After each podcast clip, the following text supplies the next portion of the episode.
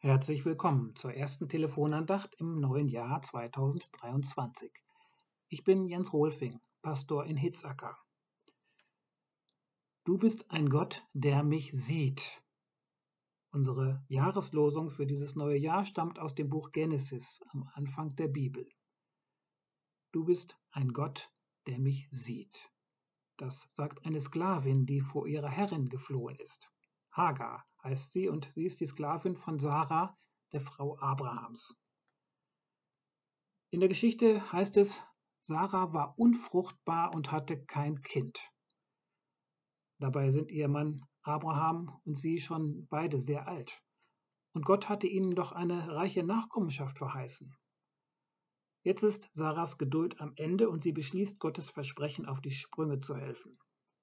Sie schlägt Abraham vor, dass er mit ihrer Sklavin Hagar quasi als Leihmutter einen Stammhalter zeugen soll. Diese Idee mag uns heute verwerflich vorkommen. Und dass Abraham ohne Widerrede zu Hagar ins Bett steigt, mag uns befremden. Aber im alten Orient war dieser Plan nicht außergewöhnlich. Hagar wird nicht gefragt. Eine unmenschliche Aktion eigentlich, da fehlen einem die Worte. Aber die Geschichte geht weiter. Im Verlauf der Schwangerschaft wächst nicht nur das Kind, es keimt auch so etwas wie Selbstbewusstsein auf in Hagar. Das Gespür dafür, dafür, dass sie eine neue Rolle in dieser Familie bekommen könnte. Schließlich trägt sie da gerade den ersehnten Stammhalter aus. Aber dieses Selbstbewusstsein dauert nicht lange, denn Sarah merkt, was sich da entwickelt, und das System schlägt zurück. Sarah bekommt von Abraham die Zustimmung, der aufmüpfigen Sklavin Hagar zu zeigen, wer hier Herrin im Haus ist. Und offenbar folgen Monate voller Demütigungen und Schikanen. Es wird so schlimm, dass Hagar schließlich flieht. Nur weg, ab in die Wüste. Und auch wenn dort die Überlebenschancen nicht gerade groß sind.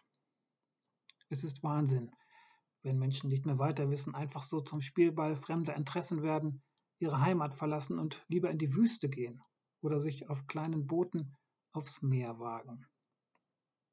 Es geht doch gar nicht um mich, denkt Hagar. Ich soll bloß funktionieren und den Mund halten. Man interessiert sich nicht für Hagar.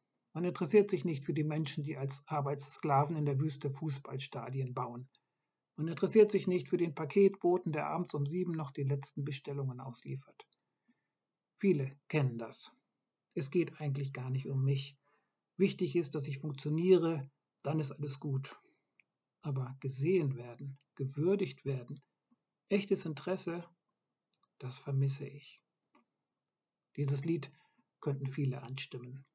Denn es gehört eigentlich zu unseren Grundbedürfnissen, wahrgenommen und gesehen zu werden, so wie ich bin. Wir brauchen das Gefühl, geliebt zu sein, geborgen und akzeptiert. Wir brauchen als Menschen ein Gegenüber, das uns liebevoll und wertschätzend ansieht. In dieser Geschichte von Hagar wird nicht erzählt, wie Abraham und Sarah auf ihr Verschwinden reagieren, aber Gott hat das keine Ruhe gelassen. Es klingt so, als hätte er einen Engel losgeschickt, um nach Hagar zu suchen, denn hier steht, dass der Engel sie dann an einer Wasserstelle gefunden hat. Ihm war diese Frau nicht egal. Und Gottes Engel hat eine doppelte Botschaft eine gute und eine schlechte Nachricht. Die schlechte zuerst.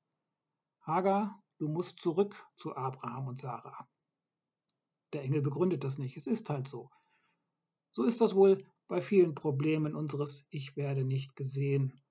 Da lautet die Antwort, ist halt so. Die Welt ist, wie sie gerade ist. Und das wird sich auch mit dem Jahreswechsel nicht ändern. Krisen sind da. Der Krieg in der Ukraine, den wird man nicht einfach wegzaubern können. Die Hackordnungen und Ungerechtigkeiten in der Welt, die globalen Zwänge der Wirtschaft, die Überforderungen, all das ist einfach da. Oft können wir die Rahmenbedingungen unseres Lebens nicht einfach verändern. Ich kann zwar wie Hagar versuchen durchzubrennen, aber dann wird diese Welt mich irgendwann wieder einholen, egal in welchen Flieger ich steige und vor mir selber fliehen, vor meinem unbefriedigten Bedürfnis nach Aufmerksamkeit, das klappt erst recht nicht. Hagar muss also zurück, vorerst zumindest. Das war die schlechte Nachricht. Aber es gibt auch die gute Nachricht. Gott sagt in dieser Geschichte zu Hagar, ich werde dir so viele Nachkommen schenken, dass man sie nicht mehr zählen kann. Du bist schwanger und wirst bald einen Sohn bekommen. Nenne ihn Ismael, zu Deutsch Gott hört, denn der Herr hat gehört, wie du gelitten hast. Das ist die Botschaft, die Hagar gebrauchen kann.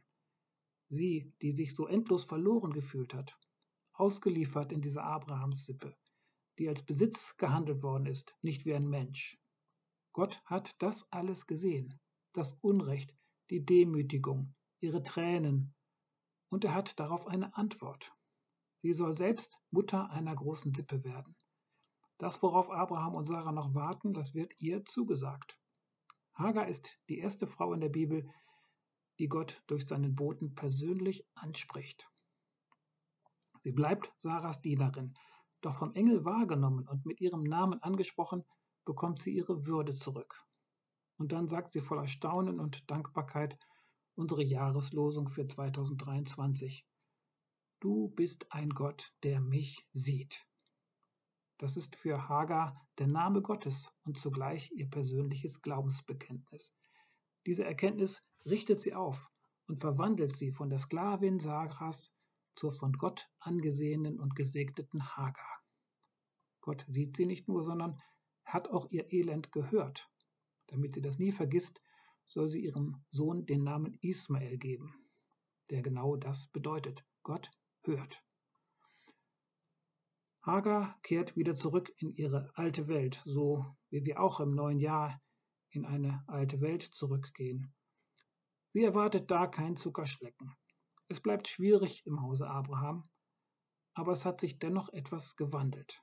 Es hat sich verändert und es hat sie verändert, dass sie wusste, dass ihr Wert nicht von dem abhängig war, was Sarah und Abraham von ihr dachten oder wie sie mit ihr umgingen, denn sie wusste jetzt, es ist ein anderer, der da auf mich achtet, der mich sieht, der mein Glück und meine Tränen teilt, dem ich nicht egal bin.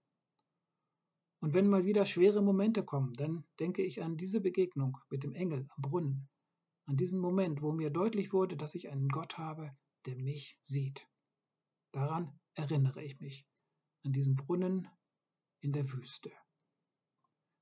Das gibt ihr Kraft, nicht aus ihrem bisherigen Leben auszubrechen, sondern darin weiterzuleben, verändert weiterzuleben, weil sie sich verändert hat, weil sie von einer reinen Leihmutter, einer Sklavin, zu einem von Gott gesehenen Menschen geworden war. Diese Erfahrung der Sklavin Hagar, diese Erfahrung, gesehen zu werden, das wünsche ich Ihnen auch, liebe Hörerinnen, liebe Hörer, dass Sie immer spüren mögen in diesem Jahr, das vor uns liegt, Gott sieht mich. Und so segne und behüte dich, der allmächtige und barmherzige Gott, in diesem neuen Jahr. Er lasse sein Angesicht leuchten über dir. Er erhebe sein Angesicht auf dich und gebe dir Frieden. Amen. Auf Wiederhören bis zur nächsten Telefonandacht am nächsten Sonntag.